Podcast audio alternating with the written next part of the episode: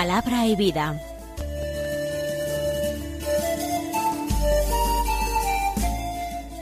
Con el padre Manuel Horta desde Sevilla.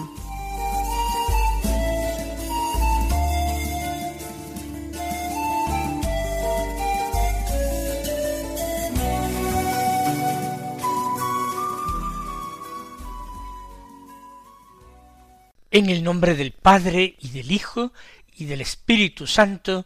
Amén. Alabados sean Jesús y María.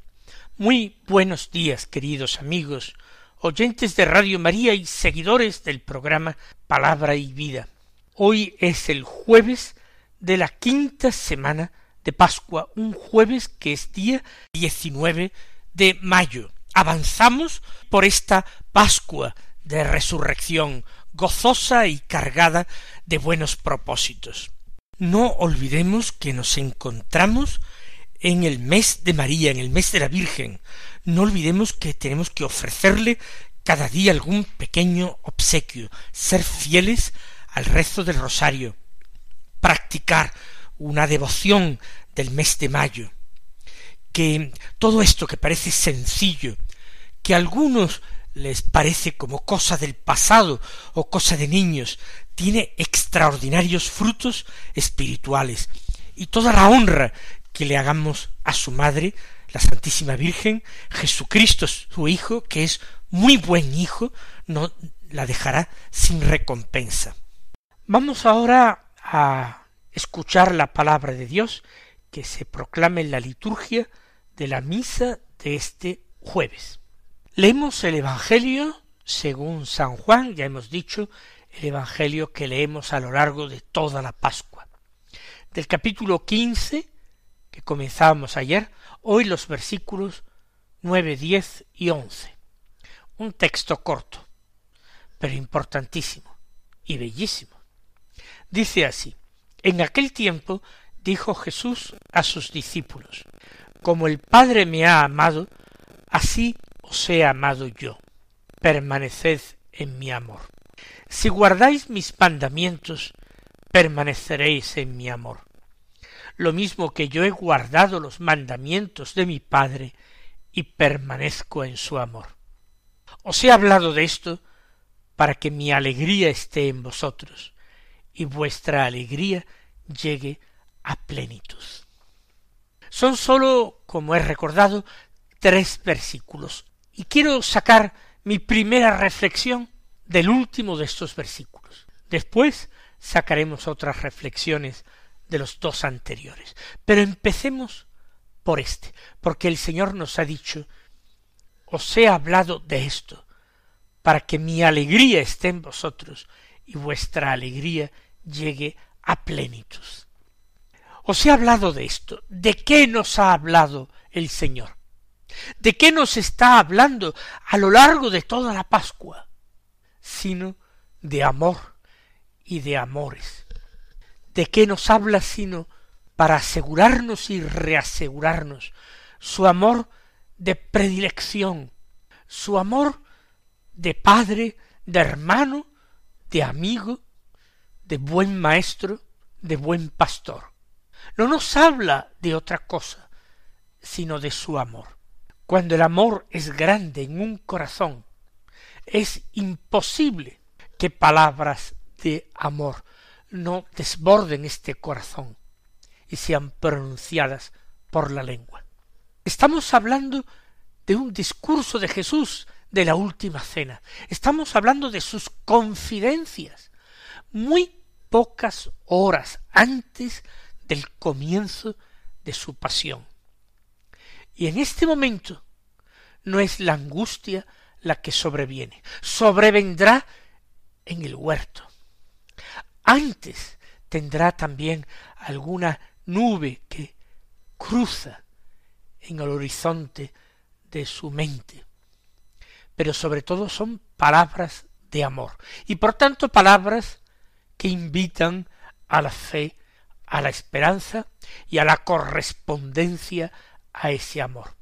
El Señor ya sabe que no podemos corresponderle ni en este tiempo ni en la eternidad con un amor semejante al suyo. Él nos ha amado primero. Él que es el mismo amor. Porque el apóstol Juan en su primera epístola así lo reconoce. Dios es amor. No le fue difícil sacar esa conclusión, habiendo sido discípulo de Jesús, habiendo escuchado en persona todas estas palabras y habiendo reclinado su cabeza sobre el pecho del Señor en la última cena. Dios es amor. Y sus palabras y su conversación y su mandamiento son todos de amor. Por eso cuando dice os he hablado de esto, no nos preguntemos por qué palabra concreta está diciendo esto Jesús. Se está refiriendo a toda su enseñanza y más en particular a todas las palabras que está pronunciando durante la última cena, en la que él realizó además dos signos extraordinarios. Por una parte ese signo de partir el pan y pasar la copa, de instituir el sacramento de la fe, que es al mismo tiempo el sacramento de su amor. Hoy es precisamente jueves, y aunque el día eucarístico por excelencia de la semana sea el domingo, por eso es el día del Señor, sin embargo el jueves también es un día eucarístico, porque en jueves nos fue dado en prenda del amor del Señor el sacramento de la Eucaristía. Y el segundo signo fue el lavatorio de los pies, donde el amor se hizo humilde, donde el amor se hizo servicial, donde el amor se puso a los pies del amado, para mostrar con toda claridad su paciencia, su abnegación, su entrega. Así pues, os he hablado de esto, con palabras humanas, que todos vosotros podéis entender, vosotros los apóstoles, que os encontráis en el cenáculo, y vosotros todos los discípulos, que un día escucharíais este Evangelio, y lo meditaríais, lo acogeríais en vuestro corazón, trataríais de hacerlo carne de vuestra carne y sangre de vuestra sangre. Os he hablado de esto, con palabras, y os he hablado de esto, con gestos, con obras. ¿Para qué? para que mi alegría esté en vosotros. Porque en definitiva la alegría viene de saberse amado y de conocer la propia capacidad de amar. La persona que no sabe amar, que no puede amar, que no quiere amar, esa persona no puede ser feliz, por bien que le vayan todos los asuntos en esta vida. No puede ser feliz si no sabe, si no puede o si no quiere amar. E igualmente, si no es amado, si no descubre que es amado. Y todo hombre que viene a este mundo puede tener la certeza de que aunque nadie en este mundo lo quisiera, hay alguien que le quiere, que es su creador y su redentor su creador porque lo ha traído a este mundo para hacerlo feliz. Y si su redentor, porque la mayor prueba que le ha dado de su amor es subir a la cruz para morir por él. Así pues, yo os digo todas estas palabras para que mi alegría esté en vosotros. La alegría de Cristo es la alegría del amor. Cristo es el Hijo de Dios encarnado, es por tanto el Verbo eterno del Padre, la segunda persona de la Trinidad, y el secreto de Dios y la vida de Dios es amor, y amor mutuo, amor de entrega, amor que circula y que se comunica continua y constantemente desde la eternidad. La Trinidad es Dios. La Trinidad es amor entre personas. Dios es, pues, amor entre personas, y por eso es la felicidad perfecta, absoluta y total. Una felicidad que quiere ser compartida, que quiere ser gozada por otros, que se da como don, para que mi alegría esté en vosotros y vuestra alegría llegue a plenitud. Porque nuestras alegrías hasta ahora han sido limitadas, no en plenitud. Alegrías de los amores humanos, de habernos sabido y sentido queridos, amados por nuestros padres, con amor humilde, de entrega servicial, de abnegación. Y quien no ha experimentado este amor paterno, quizás ha experimentado en la vida el amor de amigos buenos, o de una esposa o de un marido, que lo ha querido y que se ha entregado a él igualmente con amor humilde, servicial y abnegado. Es el amor humano y terreno, o también ese amor divino que nosotros somos capaces de percibir y por supuesto y sobre todo de creer en este mundo, porque así nos lo declara la palabra de Dios, el amor de Dios. Pero todavía no es la alegría en plenitud. Para que la alegría llegue a su plenitud, el corazón de Dios tiene que abrirse para nosotros y dejarnos en su interior un hueco, un lugar, para que allí moremos, para que allí vivamos. Entonces habremos descubierto ese secreto de la alegría del que yo les hablaba hace unos pocos programas. Vivir en Dios, vivir para Dios, vivir por Dios. Vivir plenamente, en definitiva, ese primer mandamiento de la ley de Dios. Ser recibidos en el corazón de Cristo y poder morar ahí, poder permanecer ahí. Para esto os he hablado, para esto os he declarado mi amor, para la alegría. Esa era mi primera reflexión de hoy a partir del versículo once del último de los tres versículos del capítulo quince de San Juan que hemos escuchado hoy como Evangelio de la Misa del día. Thank you.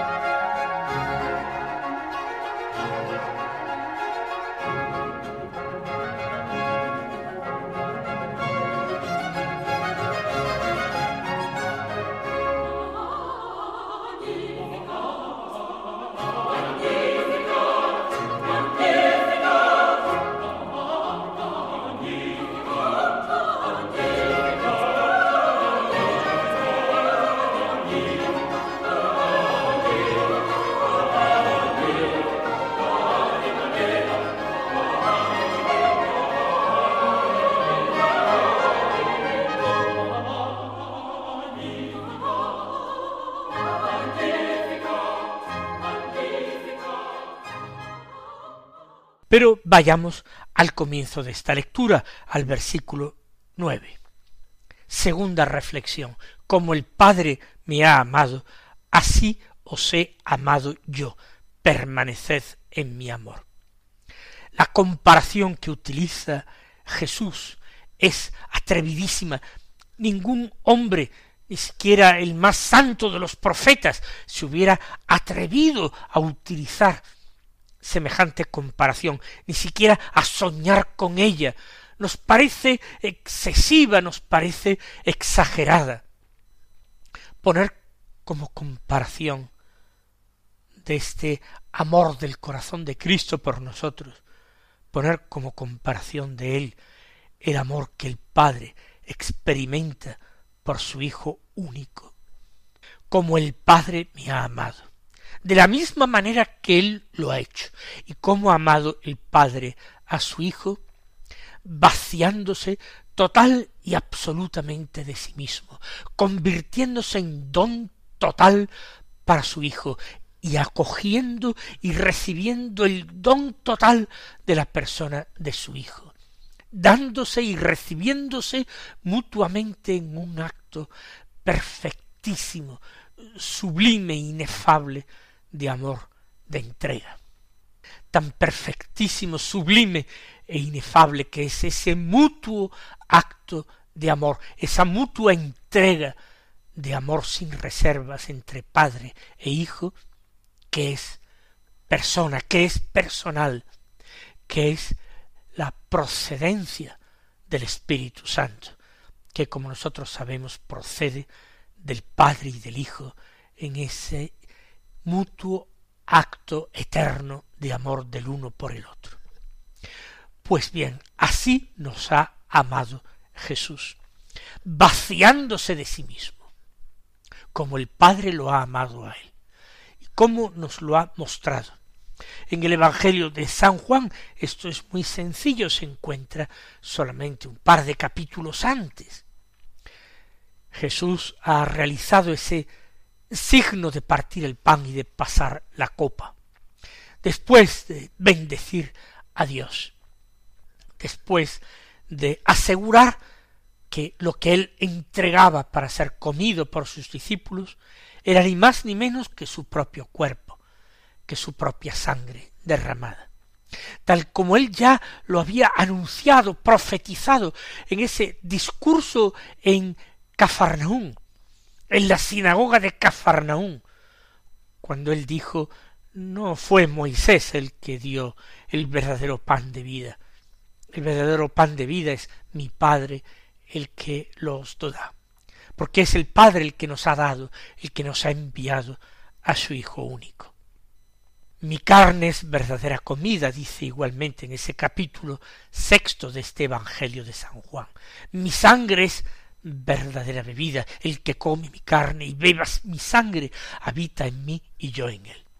Fíjense de qué manera esto ilumina el texto que hemos escuchado hoy. Habita en mí y yo en él. Exactamente como el Padre vive en el Hijo, habita en el Hijo y el Hijo habita en el Padre.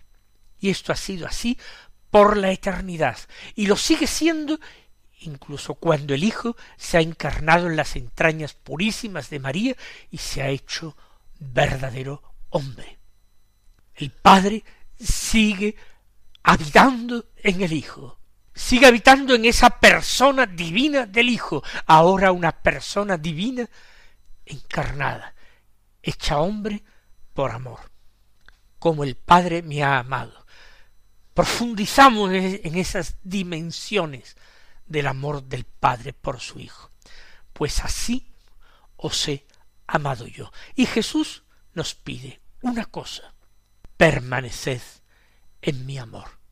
Alejarse uno de Cristo, alejarse de su amor, es llegar al vacío, es llegar al desierto, a la soledad, es llegar a la esterilidad, a la sequedad, es llegar a la infelicidad, es llegar a la desgracia.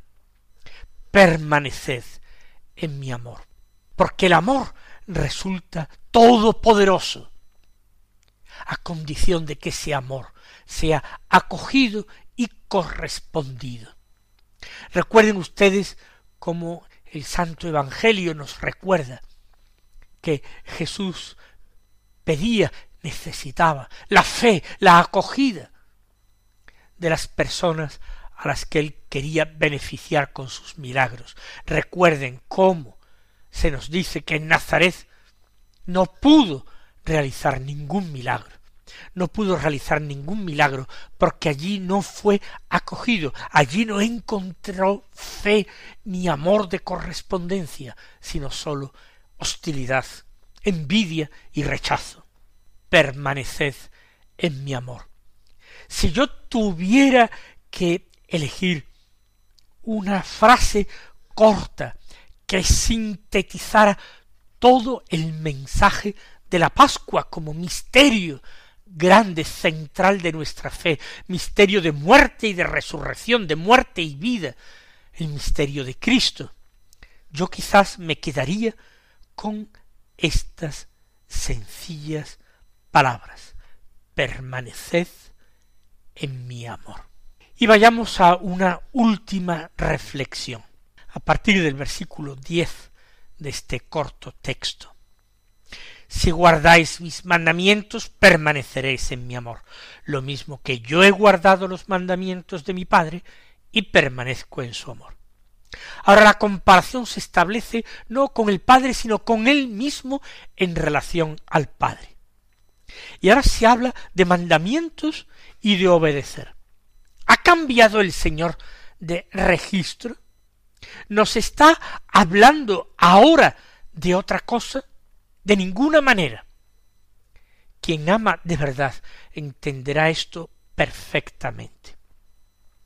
El amor de Dios, el amor que Cristo nos pide, el amor en que Él nos recomienda que permanezcamos, no es un puro sentimiento, no es una pura efusión del alma, no, es otra cosa, es una decisión firme de nuestra voluntad, es una decisión de nuestro espíritu humano. Y esa decisión es guardar los mandamientos, o lo que es lo mismo, fiarnos plenamente de Él, de lo que Él nos manda, de lo que Él nos enseña, de lo que Él nos dice. Quien no guarda los mandamientos es que no cree que verdaderamente el Señor sea el Hijo de Dios. Recuerdo una anécdota que se cuenta del rey francés Luis XVI. Este buen y desdichado rey quiso cambiar una costumbre en la corte de que se comía en la corte carne los viernes y los días de abstinencia. Y él dijo que no se volvía a hacer. Y entonces un cortesano, con una mentalidad ya un poco enciclopedista, le dijo lo que entra en la boca no mancha el alma. Le citó al mismo Señor, cuando así se lo dijo a Pedro en el libro de los Hechos de los Apóstoles. Pero Luis XVI respondió No, no, no es el comer carne lo que mancha el alma, sino la rebelión contra la autoridad, la infracción del precepto. Todo se reduce a saber si Jesucristo dio a la Iglesia el poder de mandar a sus hijos. Vaya lección extraordinaria de este rey. Pero ahora es el rey del universo, Cristo Jesús, el que nos da el mandamiento nuevo, que os améis los unos a los otros, como yo os he amado. Y si Él puede mandarnos como rey, en nosotros está el obedecer, el permanecer en su amor y en llegar a la alegría perfecta. Que el Señor os bendiga y hasta mañana si Dios quiere.